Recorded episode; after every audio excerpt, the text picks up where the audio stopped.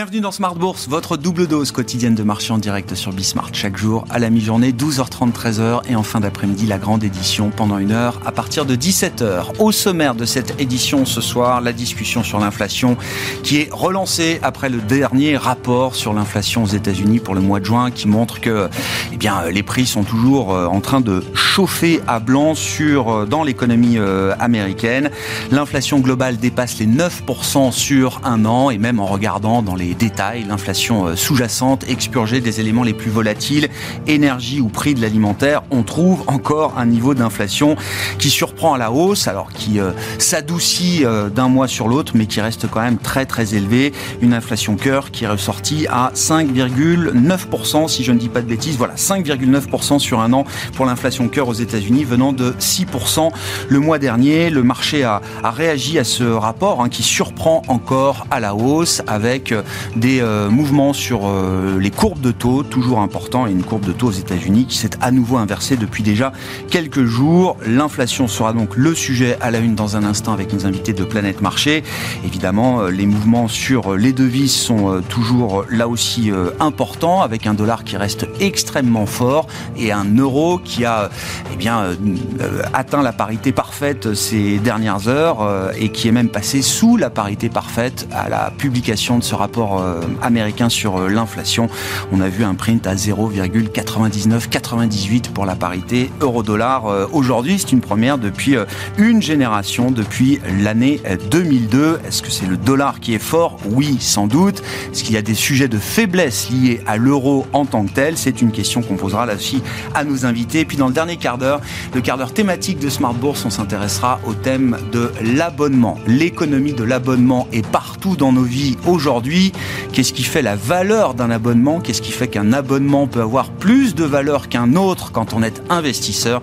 Nous en parlerons avec les équipes de Asset Management qui euh, ont engagé une stratégie, un fonds dédié à, la thématique de l'économie de l'abonnement depuis fin 2019 et son gérant Nolan Hofmeyer était avec nous ces derniers jours. Vous pourrez le revoir à 17h45 dans l'émission.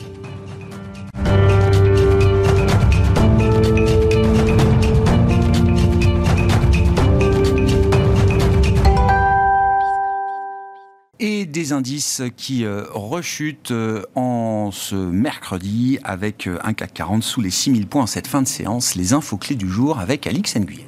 Le CAC s'ancre dans le rouge, un rouge intensifié par la publication du CPI. Après une hausse d'un pour cent en mai, les prix à la consommation aux États-Unis ont augmenté d'1,3% en juin, soit une augmentation de 9,1% en rythme annuel.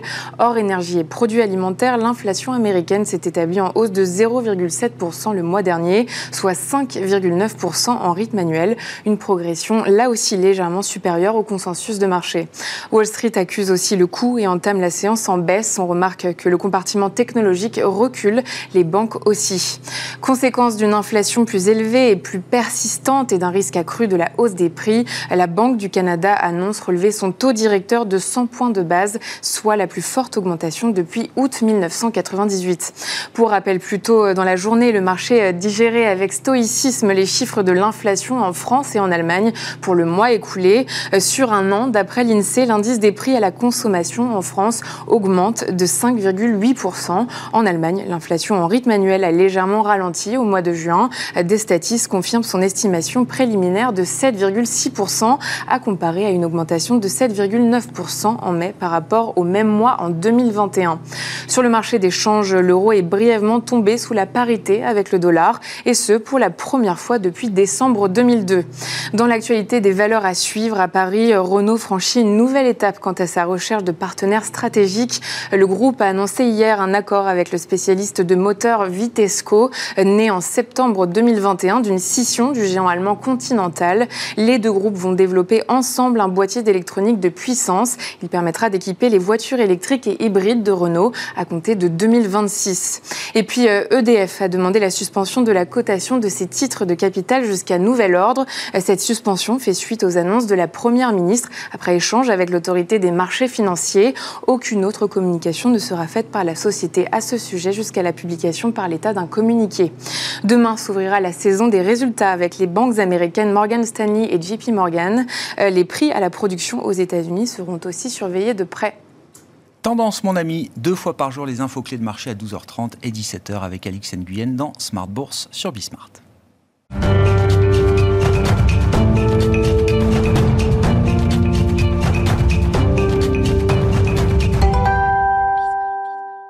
Les trois invités avec nous chaque soir pour décrypter les mouvements de la planète marché. Les invités du soir, je vous les présente. Benoît de Broissia, gérant chez Montségur Finance. Bonsoir Benoît. Bonsoir Merci d'être là. Nicolas Gutzmann est avec nous également ce soir. Bonsoir Nicolas. Bonsoir. Responsable de la stratégie macro à la financière de la cité. Stéphane Déo, responsable de la stratégie chez, chez Ostrom Asset Management, est également avec nous en plateau. Bonsoir Stéphane. Bonsoir Guillaume. C'est la question que j'avais prévu vous poser, vous poser quand j'ai écrit ma, mon petit mail ce matin. Inflation US, deux points, le pic se confirme-t-il? Bah, oui, Qu'est-ce qu'on peut dire maintenant que le rapport est sorti? Qu'est-ce qu'on peut bah, répondre le pic à cette est encore plus haut qu'attendu. Euh, non, non, euh, sérieusement, si on regarde les détails de de, ces chiffres, euh, j'ai envie de dire tout est mauvais. C'est-à-dire qu'on a bien des chiffres qui sont bien plus élevés qu'attendus, donc l'inflation qui est supérieure. Si on regarde l'inflation sous-jacente, donc euh, quand on extrait l'énergie et l'alimentaire, on a euh, là aussi des chiffres qui sont supérieurs aux attentes, qui ont glissé de 0,7%, c'est pas beaucoup 0,7%, mais sur un mois, ça veut dire un rythme de, de l'ordre de 8%. C'est beaucoup plus qu'attendu, en fait, sur un mois. Et puis quand on essaye de creuser un petit peu, on avait par exemple euh, le dollar est extrêmement fort, donc ça veut dire que les importations sont moins chères. Donc on se dirait qu'il y a tout un tas de produits importés dont les prix allaient baisser, pas du tout, ils continuent à monter encore plus vite que d'habitude. Donc on a beau découper euh, un peu dans, tous les sens, euh, on est sur une situation où on a un peu une machine qui s'emballe. Il y avait un très intéressant papier de la Banque des règlements internationaux il y a quelques semaines qui montrait que quand on passe certains niveaux d'inflation, ben, la machine s'enclenche beaucoup plus vite, c'est-à-dire que ça a des effets beaucoup plus importants sur les salaires, sur euh, les autres secteurs qui commencent à augmenter les prix parce qu'ils n'ont pas le choix, parce que quand tout le monde augmente les prix, ben, on suit, etc., etc. Et donc il y a une espèce de, machine qui se met en, route. Il y a des effets de palier. Et, voilà, et, là on a très clairement passé ces effets de palier. Et, euh, et je pense que c'est intéressant parce que une fois de plus, on a des effets qui tendraient à nous faire penser que l'inflation a touché un pic et qu'elle va baisser. Une fois de plus, le dollar. Le dollar s'est apprécié d'à peu près 20% contre l'euro depuis le début de l'année dernière. Ça veut dire que les importations euh, américaines sont moins chères, donc les prix doivent baisser. Or là, non seulement ils augmentent, mais ils augmentent encore plus vite. Donc il y a vraiment quelque chose qui est en train de se passer en termes de, de dynamique auto-entretenue sur les, sur les prix américains. Nicolas, votre analyse de l'inflation, la marque d'inflation pour le mois de juin aux États-Unis. C'est vrai que Stéphane le disait, bon, la force du dollar est quand même censée être un peu désinflationniste. Puis on a vu beaucoup d'indicateurs de marché ou de, grands actifs liés à l'inflation, liés aux pénuries, euh, dont les prix se sont quand même détendus. Les anticipations d'inflation dans le marché se sont quand même assagies. Euh, le prix des matières premières euh, a quand même rebaissé de manière significative. Alors venant d'un parcours délirant, effectivement, depuis, depuis deux ans, mais le transport maritime le shipping, euh, mhm. les semi-conducteurs, etc. Tout ce qui était des grands marqueurs quand même des phénomènes de pénurie et donc d'inflation se sont détendus. Et on se retrouve avec ce chiffre aujourd'hui. Oui, il faut quand même pas oublier non plus que l'inflation est quand même un, indicateur retardé. En fait, l'inflation actuelle est quand même le signe, enfin le symptôme d'une demande passée qui était extrêmement forte. Ça, je pense que c'est à peu près d'ailleurs le, scénario de, ce qui s'est passé depuis euh, quelques mois et même depuis euh, plus d'un an aujourd'hui.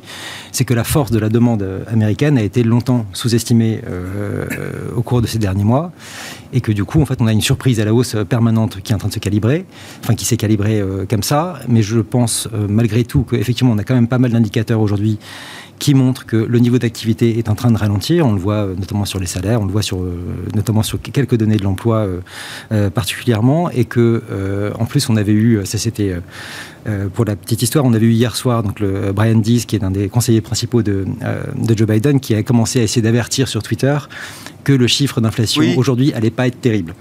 Et en montrant justement que la prise de données du BLS pour calculer le CPI se, se, calquait exactement au pic, notamment des prix à la pompe, notamment aux États-Unis, et en disant, regardez, on va avoir peut-être une baisse, c'est ce que dit aussi Biden dans un, dans un tweet aujourd'hui. Et donc on peut estimer en tout cas qu'on a, euh, avec ce ralentissement de l'activité, avec, je pense, la nouvelle politique de la Fed, l'agressivité dont elle fait part, je pense, de, évidemment, on peut toujours avoir des surprises, notamment sur ce qui se passe au niveau énergétique, mais que la, situation va être reprise en main et on le voit d'ailleurs, je pense, assez bien dans tout ce qui est anticipation d'inflation de la part du marché, où ces indicateurs-là sont plutôt euh, à la baisse. On voit également notamment que malgré euh, la force du, euh, du CPI aujourd'hui et la réaction qui aurait, été qui aurait pu être logique de la part du marché, on voit que le 10 ans américain américain a plutôt un petit peu baissé suite à cette publication-là, mmh. ce qui montre que finalement, c'est pas forcément l'inflation qui inquiète vraiment sur le, sur le long terme, pour le moment en tout cas, et que les choses devraient être prises en main. Je pense que ce qui peut inquiéter maintenant, c'est la force et la, de la réaction de la Fed qui pourrait entraîner effectivement une dégradation du niveau d'activité. Et là, on peut prendre encore une fois ce qui a été publié hier dans une note de la Fed, c'est qu'ils estimaient qu'avec les conditions actuelles, on avait une probabilité de récession de 60% euh, en 2023. Mmh. Et ce qui était euh, d'ailleurs assez euh, particulier, c'est qu'en fait, ils, ils, faisaient deux scénarios. Un scénario qui était leur scénario de base et le scénario dégradé.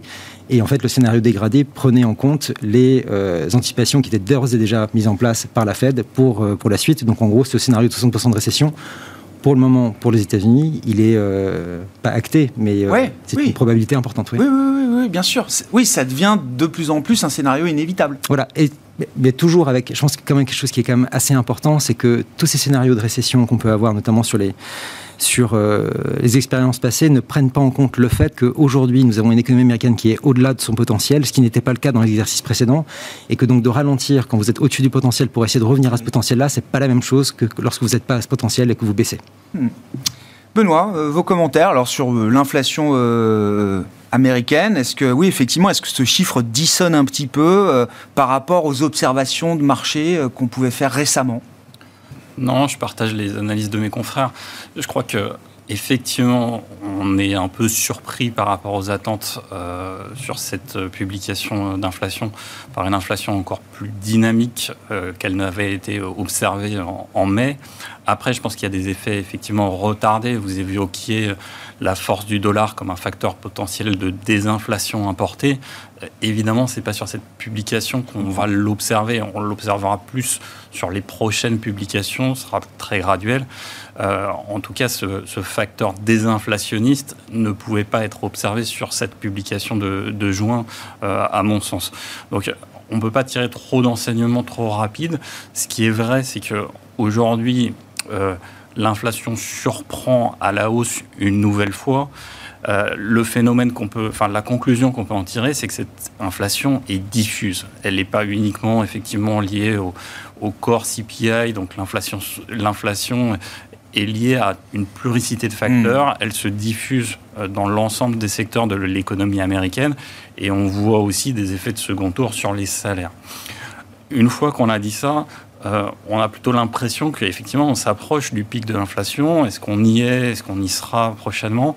En tout cas, il y a des facteurs qui ont beaucoup contribué à l'inflation qui aujourd'hui pourraient devenir désinflationniste. Vous avez mentionné l'énergie, vous avez mentionné le taux de fret maritime, vous avez mentionné aussi les matières premières agricoles. On peut, on peut en citer euh, un certain nombre. Alors, en contrepartie, on a d'autres facteurs qui, eux, restent assez inflationnistes. Mmh. Donc les salaires, on a plutôt une accélération, mais c'est un effet un peu retardé de la perte de pouvoir d'achat des ménages qui doit être compensé par, par les employeurs sur un marché de l'emploi qui reste quand même assez, assez enfin, très robuste, plutôt dynamique aux, États-Unis.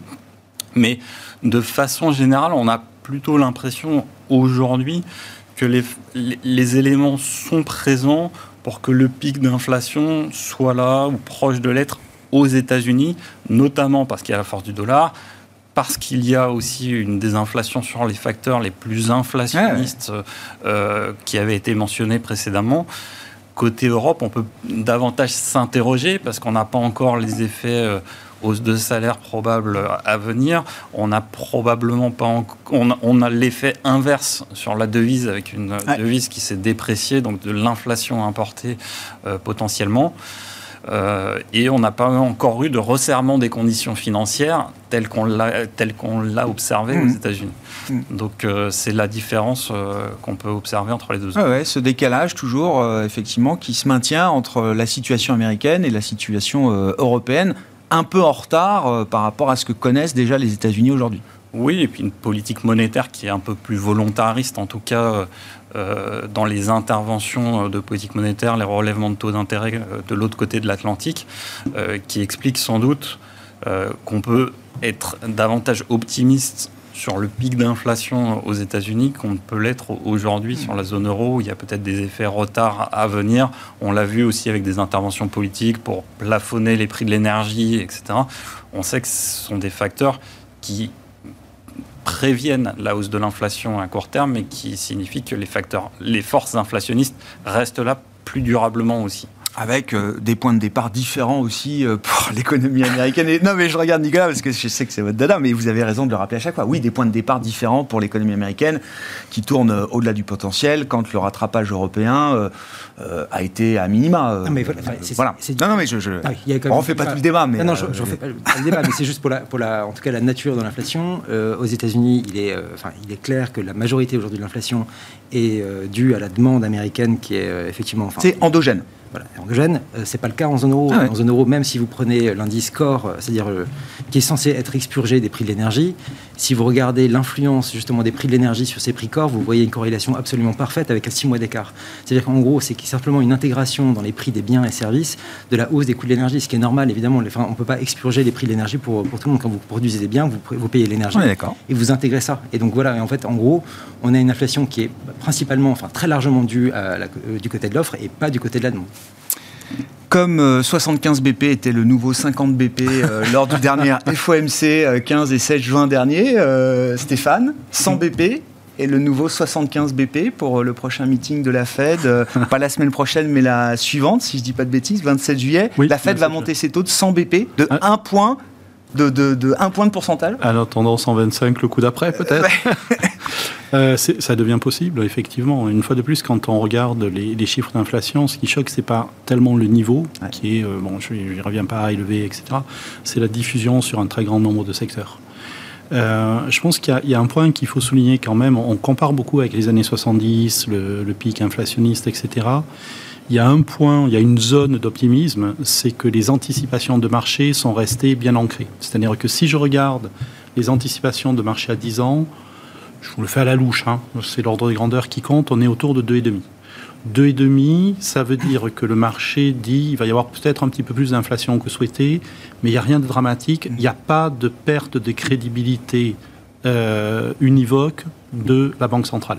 C'est important, euh, Stéphane, parce que je dans le, dans le bruit médiatique permanent, on a l'impression que tous les mots qu'on vit euh, aujourd'hui euh, viennent de, des banques centrales et de la Fed en particulier, que ces institutions ont perdu toute crédibilité, voire toute légitimité. C'est un discours qui prend de l'ampleur. Tout à fait. Donc c'est important de donner la vision des gens de marché euh, de ce point de vue. C'est important de le souligner euh, d'une part parce que bah, s'il y avait vraiment une perte de crédibilité, on ne serait pas à 2,5 sur les, les break-even, c'est-à-dire les anticipations de marché, on serait à 3, à 5, à 8, à 10, enfin c'est le chiffre que vous voulez.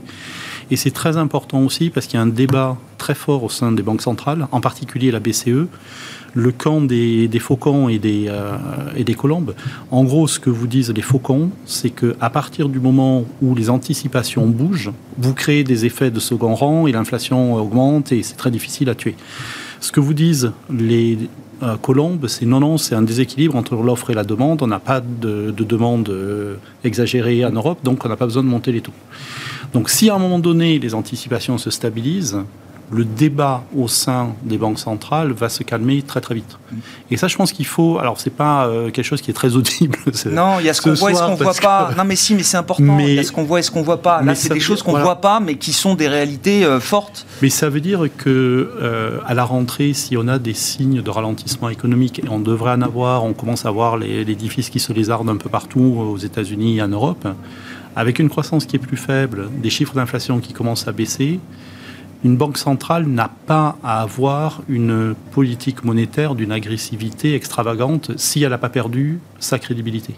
Donc je pense qu'une fois de plus, euh, bon ce soir après les chiffres américains, ce mm. c'est pas un discours qui est très audible, mais si on se projette un peu plus loin, un horizon fin d'année, je pense que la nature du débat peut changer petit à petit euh, si effectivement on rentre en récession. Alors moi j'ai euh, vous parliez du modèle de, la Fed. Moi, j'ai un modèle aussi où je prends tout un tas d'éléments de, marché.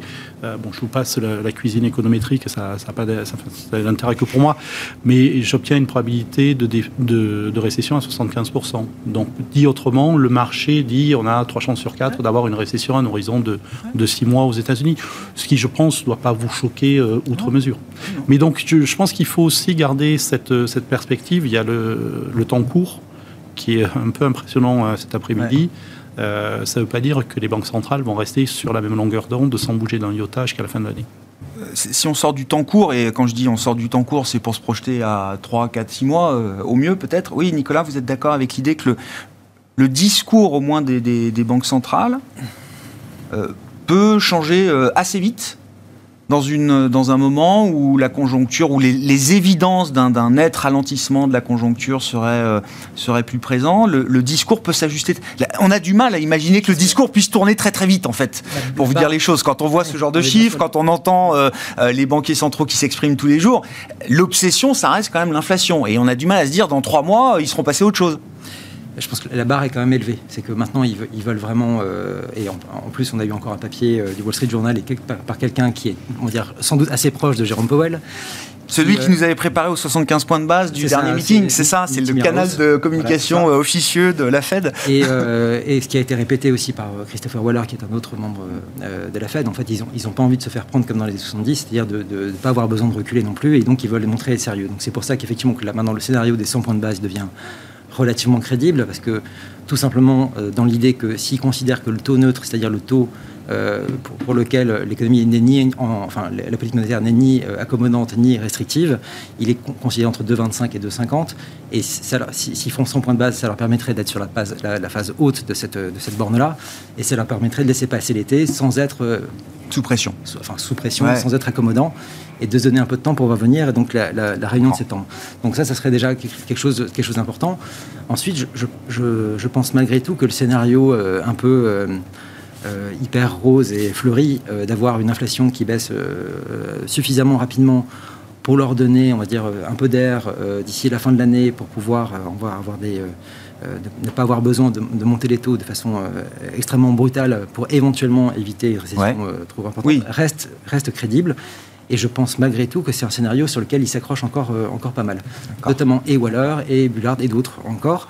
Pour la BCE, par contre, et la, enfin, je, dis comme je le pense, je pense que la problématique est plus politique qu'économique, que pour le moment, les faucons ont pris le pouvoir, que eux veulent monter les taux, et en fait, ils voulaient monter les taux avant la guerre en Ukraine, peu importe les conséquences, ils veulent monter les taux, ils veulent normaliser la situation. Peu importe que dans les enquêtes de conjoncture, notamment que ce soit le, euh, les PMI ou le ZOO qui est sorti hier, mm. euh, le, fait que les conditions financières se soient aggravées en zone euro est la deuxième euh, raison citée euh, du ralentissement qu'on est en train de subir. Donc ils sont déjà en train de mettre un, un coup à l'économie européenne qui déjà on n'avait pas forcément besoin. Et euh, ça n'a pas l'air de les arrêter, ils veulent y aller. Si, l'objectif politique, comme vous dites Nicolas, c'est de sortir des taux négatifs, je ne parle même pas d'amener euh, les taux directeurs au taux neutre. Hein, euh, oui. on verra, mais ce n'est pas encore le sujet. Déjà, sortons des taux négatifs. Pourquoi est-ce qu'ils ne le font pas en une fois la semaine prochaine? Pourquoi est-ce qu'il y a encore débat alors que la Banque du Canada vient de taper de 100 points de base, que la Fed n'hésite plus à envisager ce type d'éventualité? Il y a un mois encore ou deux, c'était 50 points de base, c'était le maximum qu'on pouvait imaginer pour un chemin de je suis d'accord avec vous, mais l'Europe n'est pas dans la situation ni des États-Unis, ni du Canada, ni du Royaume-Uni. Donc alors ça veut dire quoi? Cette volonté politique, elle n'est pas aussi évidente que ça euh? Je pense que la volonté politique de, monter les taux, elle est vraiment là. Mais par contre, la, situation économique n'est pas la même et à mon avis, elle ne justifie pas une réaction qui soit à la hauteur de celle des, autres, des trois autres banques centrales parce qu'encore une fois, les conditions ne sont pas les mêmes et que la, de plus, la vulnérabilité de la zone euro à la crise énergétique qu'on subit est tout à fait exceptionnelle par rapport aux trois autres, euh, mmh. euh, trois autres zones, et que donc le risque qu'on a aujourd'hui d'entrer en récession et de venir en plus mettre un coup à une économie qui est déjà euh, ah sous pression. Et, vous dites quoi Même les faucons ont en tête qu'il faut maintenir une forme de poutre et faire un 25 points de base la semaine prochaine je, pense qu'ils veulent y aller et que... Certains aimeraient bien faire 50 points de base. Oui, hein. je pense qu'ils voudraient, faire 50 points de base, mais je, je regrette en gros que même les faucons de la BCE ne s'expriment pas vraiment, qu'on ne voit pas qu'il y a vraiment de position euh, d'opposition à cette volonté de hausse des taux, et que même les voix qui étaient euh, existantes euh, auparavant, que ce soit Philippe Lane qui ne dit plus un mot, Pagnetta qui ne dit pas grand-chose non plus, ou d'autres, ne, proposent pas, on va dire, une, une alternative, alors que même qu'ils avaient développé des arguments fin d'année dernière qui pourrait être encore en partie valable aujourd'hui, et qu'encore une fois, la, différence de situation entre les États-Unis, le Canada, le Royaume-Uni et la zone euro est parfaitement évidente, à mon sens. Philippe Lane, on lui a demandé de diviser par 3 son nombre de slides pour les présentations macro du Conseil. C'est vrai. c'est pas, forcément, c'est un bénéfice pour tout le monde de non, diviser ça, par 3 les slides. Vu l'effet que ça sur, euh, sur, le, sur le board, c'est pas forcément la meilleure solution. Comment est-ce que tout ça va se traduire dans les résultats d'entreprise, euh, Benoît? La question de l'inflation, la question de la résistance aussi de la, de la demande. Alors, elle est peut-être encore excessive aux États-Unis, elle n'est pas forcément euh, en Europe. beaucoup d'investisseurs attendent avec un peu d'intérêt tout bien sûr, mais un peu d'anxiété aussi, cette période de publication de résultats du deuxième trimestre. Non, je pense que c'est encore un peu tôt euh, pour observer des effets vraiment très tangibles, à l'exception de certains secteurs euh, du ralentissement économique qui est déjà perceptible euh, et qui est sans doute le phénomène conjugué à la fois de politique monétaire évidemment plus restrictive, enfin de conditions financières plus restrictives, de la crise énergétique, de l'impact sur le moral des ménages de la guerre en Ukraine de l'inflation qui est importante et persistante. Donc c'est la conjonction de, plusieurs phénomènes qui, pèsent aujourd'hui. Euh, maintenant, ce ne sera pas encore très perceptible dans les résultats semestriels, à l'exception de certains secteurs, notamment ceux qui sont liés à la consommation discrétionnaire. On a déjà eu des messages prudents, on a parfois eu des avertissements sur résultats anticipés euh, sur ce secteur. Euh, maintenant, de manière générale, il y a encore il faut garder à l'esprit qu'il y avait encore, on parlait encore il y a quelques mois sur ce plateau comme ailleurs, de chaînes de production qui étaient tendues, euh, d'une demande, d'une offre qui peinait à satisfaire la demande pour beaucoup de secteurs. Donc ce ne sera pas encore très perceptible sur ce, sur ce trimestre-là. Maintenant, naturellement, au regard de la décélération qui est quand même assez rapide de la croissance économique et du risque de récession qui a été évoqué, les messages seront naturellement un peu plus prudents en termes de visibilité sur, sur les résultats euh, et sur l'activité de manière générale. Donc ce sera, ce sera des messages un peu plus prudents. En Europe, il y a comme le facteur change qui va beaucoup euh, favoriser les entreprises et sans doute permettre à certaines d'entre elles soit de maintenir leurs prévisions de résultats, soit potentiellement de les relever, mais très largement ou uniquement sur l'effet change. Euh, et, ça, c'est un phénomène où on voit un peu dans les rotations sectorielles un peu récentes sur le marché, les secteurs les plus sensibles, les plus exportateurs, ou mm. avec euh, des entreprises qui sont les plus exposées à des zones à devises fortes comme le dollar, sont des entreprises qui ont plutôt tendance à surperformer le marché depuis quelque temps. Mm. Dans, un secteur comme la, la tech, hein, évidemment, secteur emblématique des dix dernières années au moins sur, sur les marchés, on a beaucoup commenté la, question de la valorisation, la survalorisation dans, euh, certains cas, avec le, repricing, le coût du capital qui augmente, enfin, les taux d'intérêt, etc. Euh, on est convaincu que sur les profits, il n'y a pas de sujet Ou est-ce que là aussi, dans ce secteur-là, on peut avoir euh, une forme de double peine? C'était trop cher, il fallait directer ces entreprises, ce secteur-là. Et est-ce qu'on risque de s'apercevoir que peut-être que euh, la, performance opérationnelle et profitable, profitable de ces entreprises peut à un moment être amoindrie également? Oui, évidemment. Enfin, c'est un secteur sur lequel il y a aussi des effets multiplicateurs. C'est euh, parfois des décisions d'investissement. Euh, la confiance dans l'avenir des dirigeants d'entreprise importe sur la prise de décision. Donc il peut y avoir des cycles de prise de décision qui s'allongent. Il peut y avoir des prises de décision d'investissements qui sont différés. Euh, il peut y avoir euh, des investissements qui ne sont pas sanctionnés mmh. par les comités de direction des différentes entreprises. Donc c'est un, facteur de risque. Alors après, il faut distinguer dans la tech, il y a aussi des entreprises qui sont très liées à des modèles plus abonnements sur lesquels la visibilité, la récurrence de chiffre d'affaires est, est, très importante. Par contre, celles qui sont liées à des prises de décision avec des cycles de décision parfois un peu longs et euh, et des montants d'investissement qui sont difficiles, des chantiers d'intégration qui s'étalent sur plusieurs années, etc., sont a priori un peu plus vulnérables euh, dans une configuration où la visibilité est moindre et l'appétence euh, pour prendre des décisions stratégiques impliquant des dépenses en capital significatives ah peut, peut, être moindre. Ah on a vu des discours chez Amazon, Google, dire voilà, on se calme un peu sur nos capacités de ressources humaines, nos capacités logistiques, etc. C'est pas le moment d'en remettre. Mm. Dans le périmètre, en tout cas aujourd'hui. Qu'est-ce qu'on va voir et qu'est-ce qu'on ne verra peut-être pas encore dans ces résultats du deuxième trimestre, Stéphane? Je vais vous faire une réponse d'économiste. Moi, il y a une statistique qui m'impressionne beaucoup. Si je regarde les chiffres d'inflation européens, vous avez 60% des composantes qui ont plus de 4% d'inflation. On n'a jamais vu ça depuis les années 80. Ça veut dire qu'il y a un nombre de secteurs qui arrivent à monter les prix de manière agressive qui est totalement inhabituel. C'est un truc... Euh, ça fait 40 ans qu'on n'a pas vu ça. Donc la vraie spirale, pour l'instant, c'est la spirale euh, prix-profit, quoi. Exactement. Euh, et en fait, ce qui s'est passé sur le premier trimestre, c'est que ben, l'inflation a progressé. Quand l'inflation progresse, c'est des coûts qui progressent, donc les marges doivent se ratatiner. Ben, non, elles, sont, elles ont eh tenu, elles ont surpris à la hausse etc. Sauf que moi, quand je regarde mes chiffres macro, sur le deuxième trimestre, j'ai encore plus de hausse de prix de vente. Donc je ne serais pas surpris en fait que les, chiffres de, profit tiennent et que les marges tiennent. En tout cas, moi, d'un point de vue top-down, c'est-à-dire d'un point de vue d'économiste, c'est très clairement le message que j'ai pour l'instant. Ce qui serait terrible pour l'investisseur. Moi, j'entends beaucoup d'investisseurs me dire euh, ouvertement, euh, hmm. on attend de voir les dégâts là dans les résultats des entreprises. Ça va nettoyer euh, enfin la capitulation, ça va nettoyer le marché, ce qui n'est pas encore nettoyé, et nous, ça nous permettra de revenir. Ce que vous êtes en train de dire, c'est que peut-être que l'épée de Damoclès va rester encore euh, au-dessus de nos têtes pendant quelques Regardez, on a 8% d'inflation, on a 2% de croissance. Ça fait 10% de croissance nominale. Euh, ça, c'est pour le PIB. Euh, les entreprises vont faire un petit peu plus, sur le CAC 40 parce qu'elles font toujours un petit peu plus. Quand vous commencez à faire 11-12% de chiffre d'affaires en plus, il faut vraiment que les marges baissent énormément avant d'avoir des profits qui baissent. Donc je pense que c'est un élément que peu de gens prennent en compte et qui pour moi est un élément important. Si je me mets 10 euh, ans en arrière, j'avais 1% de croissance, 1% d'inflation, donc j'ai 2% de croissance du chiffre d'affaires pas du tout le même monde. 2% de chiffre d'affaires, de croissance, dès que vos marges sont impactées, pouf, vous passez en négatif.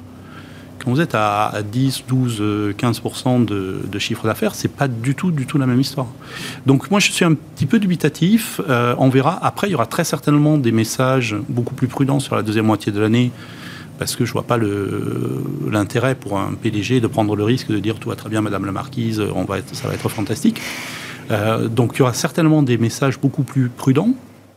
Après, euh, on a des PE qui sont à l'heure actuelle à 11. Sur le marché européen Sur le marché européen. Imaginez que les E, c'est-à-dire les bénéfices, tiennent. Ce qui, une fois de plus, avec 12% euh, de chiffre d'affaires, voire plus, n'est pas forcément complètement aberrant comme hypothèse. Vous avez pas cher. Vous avez 30% d'upside. Ah ouais. C'est les chiffres tout simples. Oui.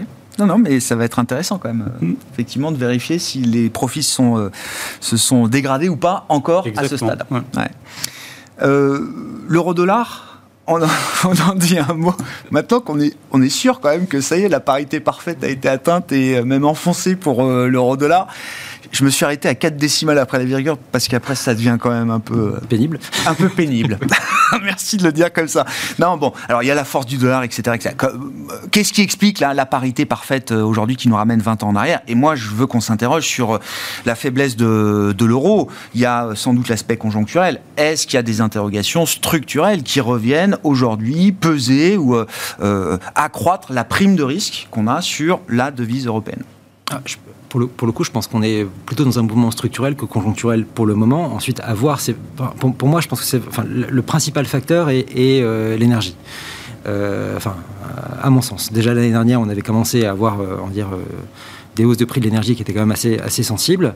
On a eu maintenant ce mouvement depuis la guerre en Ukraine qui est encore plus important. On voit tout le défi qui est causé à la zone euro. Et en fait, quand vous regardez l'évolution des monnaies à travers le monde. Alors, il y, a, aussi des gens qui disent que c'est euh, justement le, fait que la Banque Centrale Européenne ne soit pas suffisamment euh, réactive vis-à-vis de l'inflation que, qui fait baisser l'euro. Sauf si vous regardez la Banque d'Angleterre, qui a une réactivité beaucoup plus importante, la baisse du, pays, du, sterling est aussi importante que celle de l'euro. Donc on va dire que cette histoire-là ne tient pas vraiment non plus. On voit aussi ce qui se passe avec, avec la Banque du Japon. Et dans ces conditions-là, en fait, ce qu'on peut voir par contre, c'est que les prix par contre, qui sont payés aussi bien par le UK par exemple ou par la zone euro, sont à peu près équivalents, et ce qui est très différent de ce qui se passe du côté américain, notamment pour, notamment pour le gaz.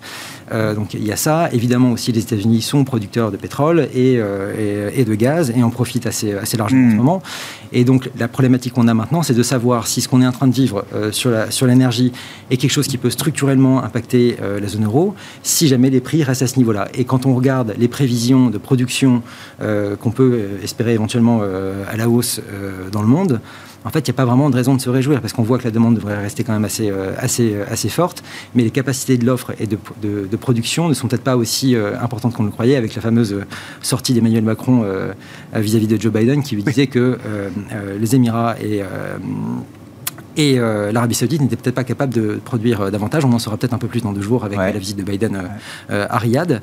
C'est pas évident qu'il y ait beaucoup de marge de manœuvre, disent mm. voilà, les spécialistes. Il n'y a quasiment pas de marge de manœuvre a priori. Et la seule marge de manœuvre qui existerait maintenant, c'est le fameux shale américain, qui a été en gros l'espèce d'assouplissement quantitatif du domaine pétrolier des dix dernières années. et de savoir si on veut le remettre, oui ou non, en activité. Ça, c'est, on va dire, ce qui serait une, un paradoxe absolu pour, pour Joe Biden.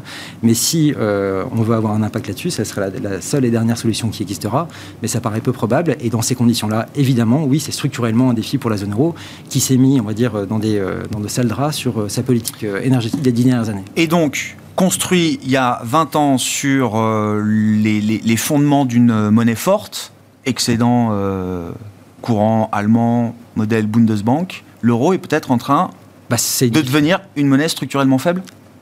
Ça, ça, pourrait, encore, encore, une fois, si vous, si vous regardez les, les, euh, le, PPI, donc les, euh, les, indices des prix à la production, si vous regardez le sous-composant énergétique, la hausse, elle est de 100%. C'est-à-dire qu'on a doublé les prix énergétiques des produits, enfin, de la production européenne. Enfin, évidemment que ça a un impact. si, si ces prix-là restent à ce niveau-là, même si vous avez... oui, l'augmentation, oui, bien sûr. Mais, en termes de niveau, c'est un, un, impact qui est quand même assez considérable et ça, et ça nécessite effectivement un, changement euh, politique qui est quand même assez important, que vous n'allez pas régler en 5 minutes. Et, et, voilà, ensuite, il y a peut-être des politiques à mettre, à mettre en œuvre, mais pour corriger ça, mais je, je vois mal comment ça pourrait se corriger euh, aussi facilement que ça.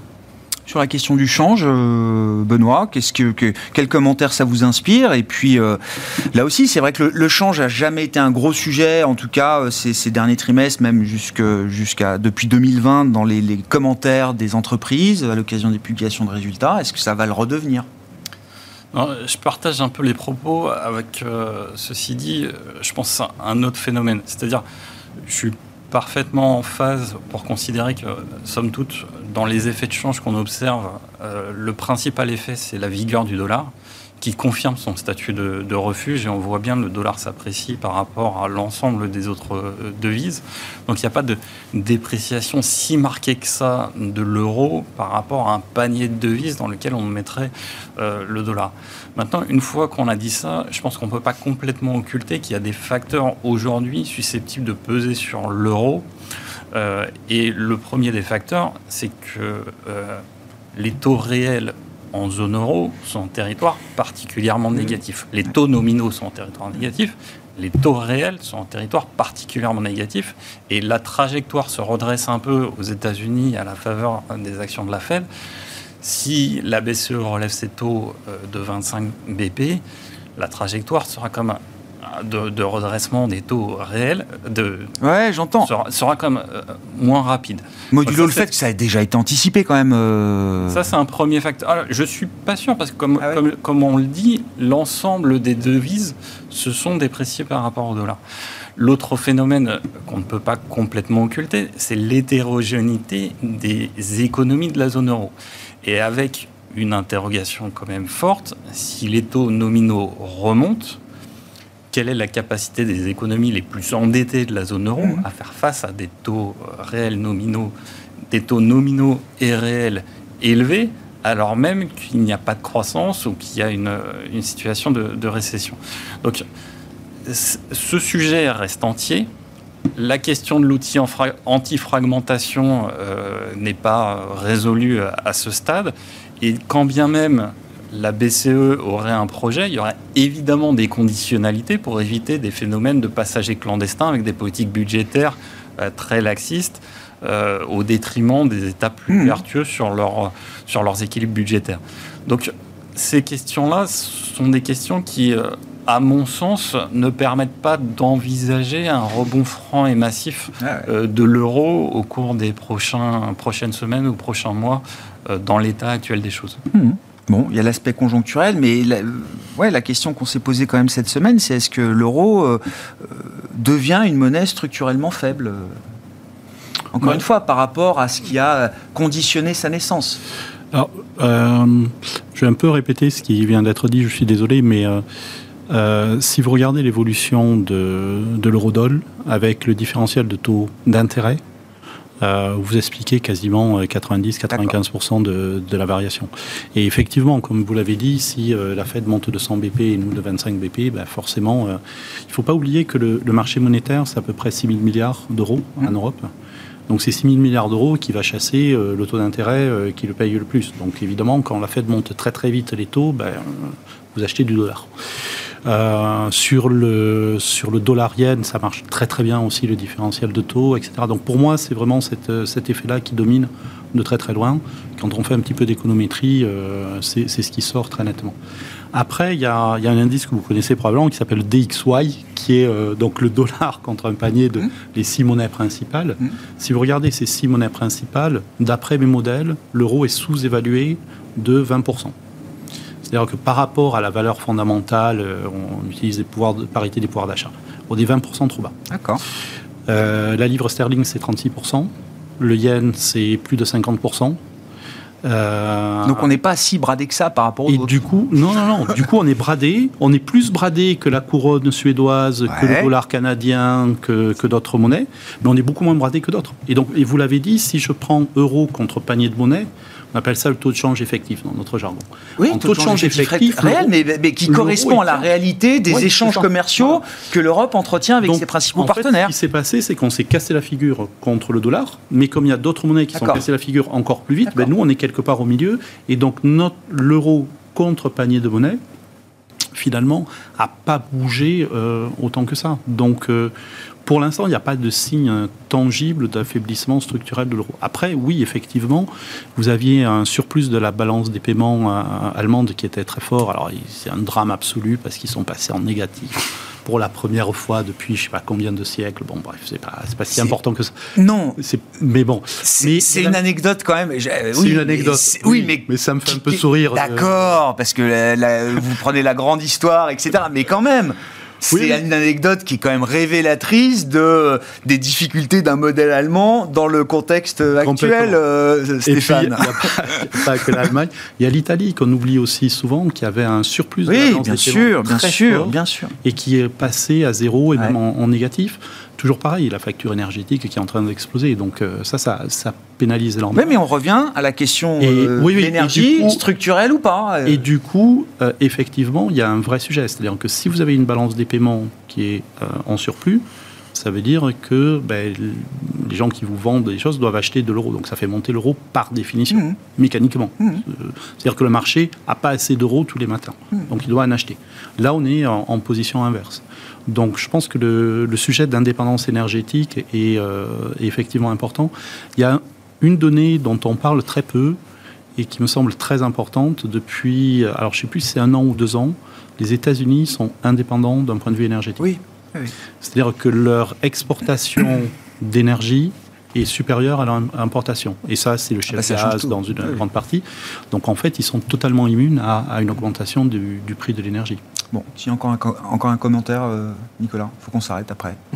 On s'arrêtera euh, ici pour ce soir. Merci beaucoup, messieurs. Merci d'avoir été les invités de Planète Marché euh, aujourd'hui. Stéphane Déo, responsable de la stratégie chez Ostrom Asset Management. Nicolas Gottsman, responsable de la stratégie macro à la financière de la Cité. Et Benoît de Broissia, gérant chez Montségur Finance, était avec nous en plateau.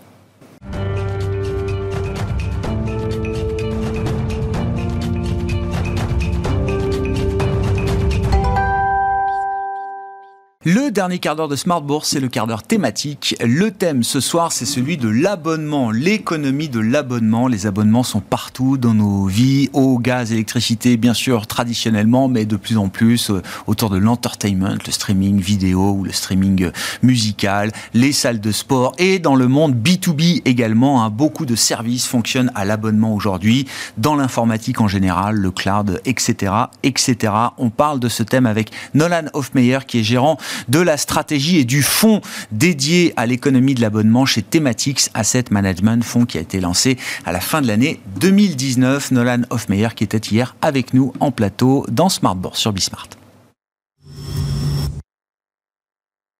On va regarder différentes choses sur un abonnement. On va regarder notamment euh, une des métriques qu'on regarde beaucoup qui s'appelle le taux de renouvellement.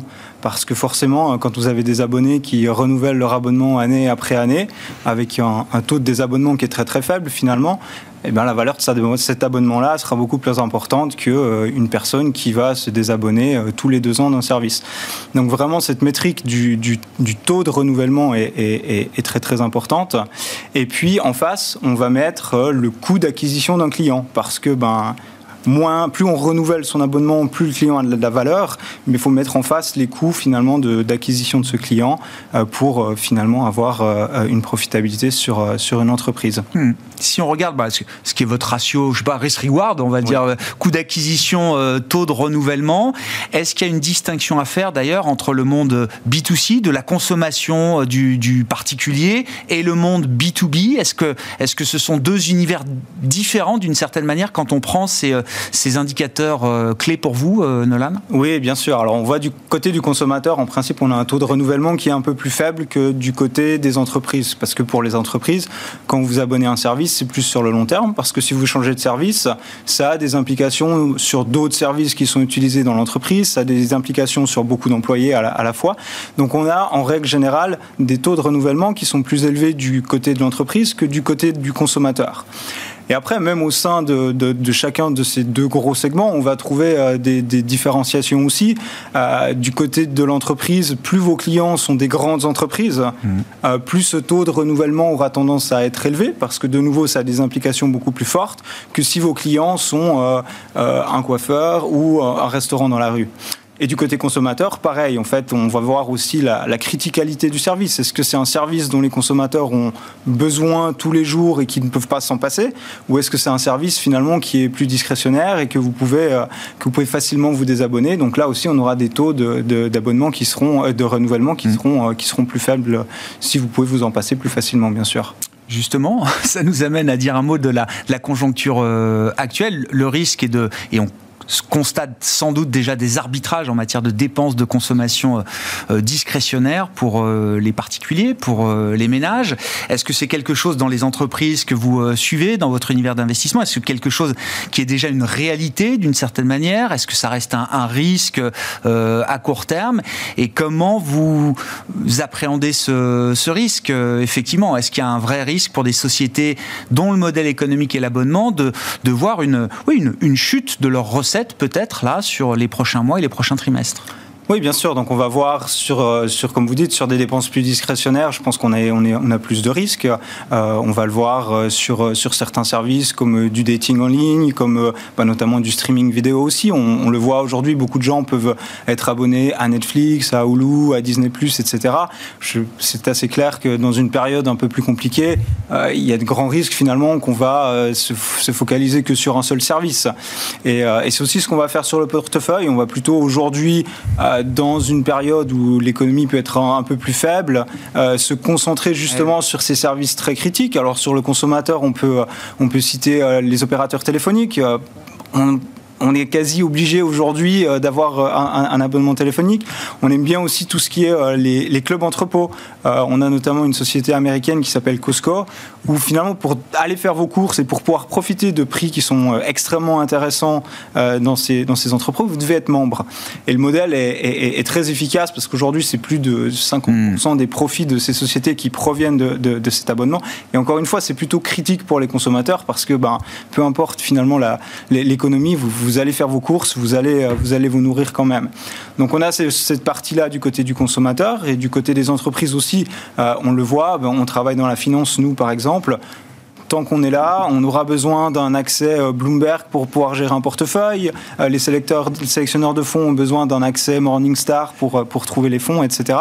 Donc c'est des services qui sont très très critiques, avec des taux de renouvellement qui sont très très élevés et qui, qui sont en principe extrêmement résilients pendant des crises. Oui, c'est intéressant. Oui, Bloomberg est une société cotée, évidemment. J'ai vu MSCI aussi, donc des fournisseurs d'indices, Nasdaq, etc. Non, mais c'est intéressant de faire le lien avec dans une émission boursière. Ça nous intéresse effectivement de voir ces modèles économiques très puissants également chez ces fournisseurs de données dans le monde de la finance. Oui, c'est vrai qu'on a vu, on a vu cette évolution hein, sur bah, Nasdaq. Typiquement, on connaît Nasdaq pour pour l'échange finalement, pour le stock exchange.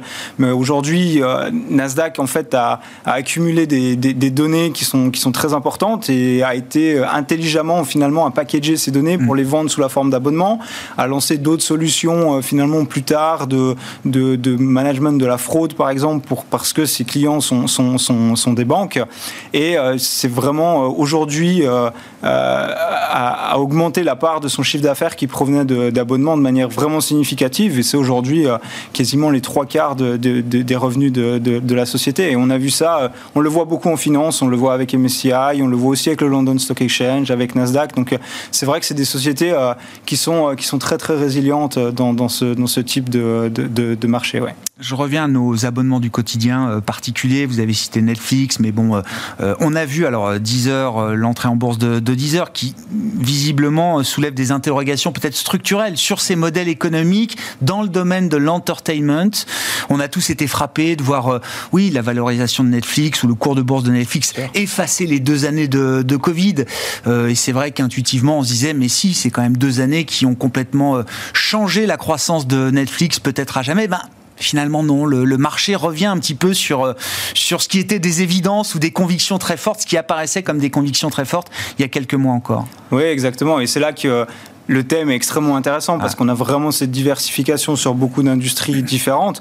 Et on le voit aujourd'hui, bah, le streaming, c'est une des industries qu'on peut jouer sur le fond, euh, qui a toujours été, euh, euh, qui a toujours pris une part assez faible finalement dans, dans, le portefeuille. On pourrait très bien se dire que dans un fonds dédié à l'abonnement, finalement, Netflix est une position. C'est l'évidence. du top oui. 10 et ça n'a jamais été le cas. Et ça n'a jamais été le cas. On revient à la valeur de l'abonnement. Qu'est-ce qui fait la valeur d'un abonnement et, et, on le voit aujourd'hui, le streaming en soi, ça reste, ça reste une industrie qui est très compétitif, qui a besoin de, de on parlait du coût d'acquisition des clients, c'est une industrie qui a besoin de créer du nouveau contenu pour attirer de, de, de, nouveaux abonnés et pour garder ces nouveaux abonnés, parce qu'on parlait du taux de renouvellement, garder un abonné est extrêmement important, souvent même plus important qu'acquérir un, un, nouvel abonné.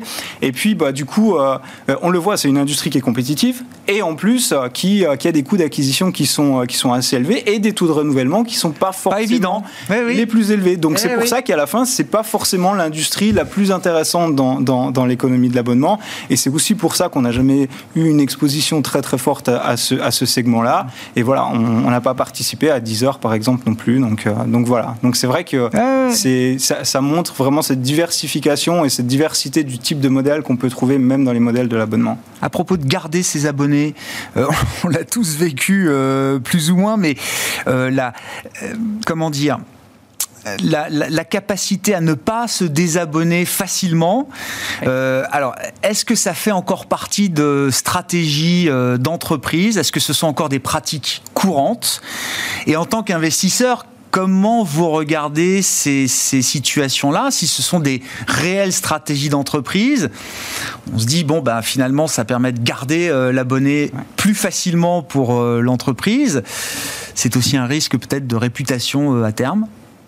Non, exactement. Je pense que ça reste, ça reste une stratégie très court terme parce que finalement. Et ça reste une pratique courante. Ça reste, je pense. Rendre compliqué le chemin de des abonnements. Ça, ça reste, ça reste c'est toujours moins courant, on dira, parce qu'on le voit aujourd'hui, c'est vraiment, bah, si vous avez, euh, si c'est difficile pour vous de vous désabonner, le jour où vous y arrivez, c'est clair que vous allez plus vous réabonner. Donc c'est une stratégie qui est très très court-termiste, et c'est clairement pas sur le type de société qu'on veut investir, et c'est pas les sociétés qui ont du succès sur le long terme. Euh, donc euh, donc on le voit, on a plutôt, je dirais qu'on voit plutôt l'effet inverse. Alors on parlait de Netflix, Netflix typiquement aujourd'hui, si vous n'utilisez pas le service du tout pendant plusieurs mois, Netflix va automatiquement vous désabonner sans que vous-même ayez à le faire. Donc on, voit vraiment plutôt cette, euh, les, les, ces, fournisseurs à, vouloir aider les, personnes à se désabonner. Et je pense une autre industrie qui me vient en tête, qui, est intéressante, c'est l'industrie des salles de sport, où là aussi on, on a cette habitude d'avoir beaucoup de mal de se désabonner. Et on voit aujourd'hui que les acteurs qui ont tendance à prendre des parts de marché, que ce soit, que ce soit aux États-Unis, ah, que ce soit en Europe, c'est finalement ceux qui proposent des abonnements très flexibles, qui se permettent de désabonner vraiment euh, d'un mois à l'autre. Et, et, on voit que c'est ce qui plaît aux consommateurs et c'est finalement la stratégie. Ça vient une source de création de valeur. Faciliter le désabonnement d'une certaine manière, ou rendre flexible l'abonnement et le désabonnement, c'est une création de c'est une source de création de. Et vous rendez aussi facile le réabonnement. Et oui, qui est, aussi très important, qui est aussi très important. C'est la fluidité qui marche dans les deux sens. Donc, euh, donc c'est vrai que on, va plutôt se, se positionner sur ces modèles-là, bien sûr. Bon, vous avez deux ans et demi de recul sur la, la, stratégie du fonds, euh, Nona. Alors c'est intéressant parce que en deux ans et demi, vous avez vécu un concentré de stress test de, de marché entre la période pandémique, euh, la réouverture euh, et puis aujourd'hui une ambiance qui reste quand même compliquée. Qu'est-ce que vous retenez du comportement justement de la stratégie depuis donc fin 2019, c'est le lancement du fonds Oui, non, bah, bah c'était intéressant. C'est vrai, comme vous dites, on a, on a un stress test finalement de, de, plein de, différents environnements de, marché en, en, deux ans et demi. Ouais, je pense qu'on en retient vraiment deux caractéristiques importantes pour ce produit. La première, c'est la résilience de ce type de, de modèle. C'est des revenus récurrents. Si vous avez des taux de renouvellement qui sont élevés, c'est du chiffre d'affaires qui revient année après année et que vous pouvez prédire. Parce que vous savez qu'en moyenne, 60, 70, 80% de vos clients vont renouveler. Donc vous pouvez avoir cette, cette visibilité sur votre chiffre d'affaires futur, ce qui va vous permettre de continuer d'investir. Mmh. Et c'est quelque chose que bah, forcément les CEO apprécient grandement et ça leur permet de, de sortir de ces situations plus compliquées en ayant continué d'investir et de sortir du crise avec des produits qui sont, euh, qui sont dans bien meilleure position.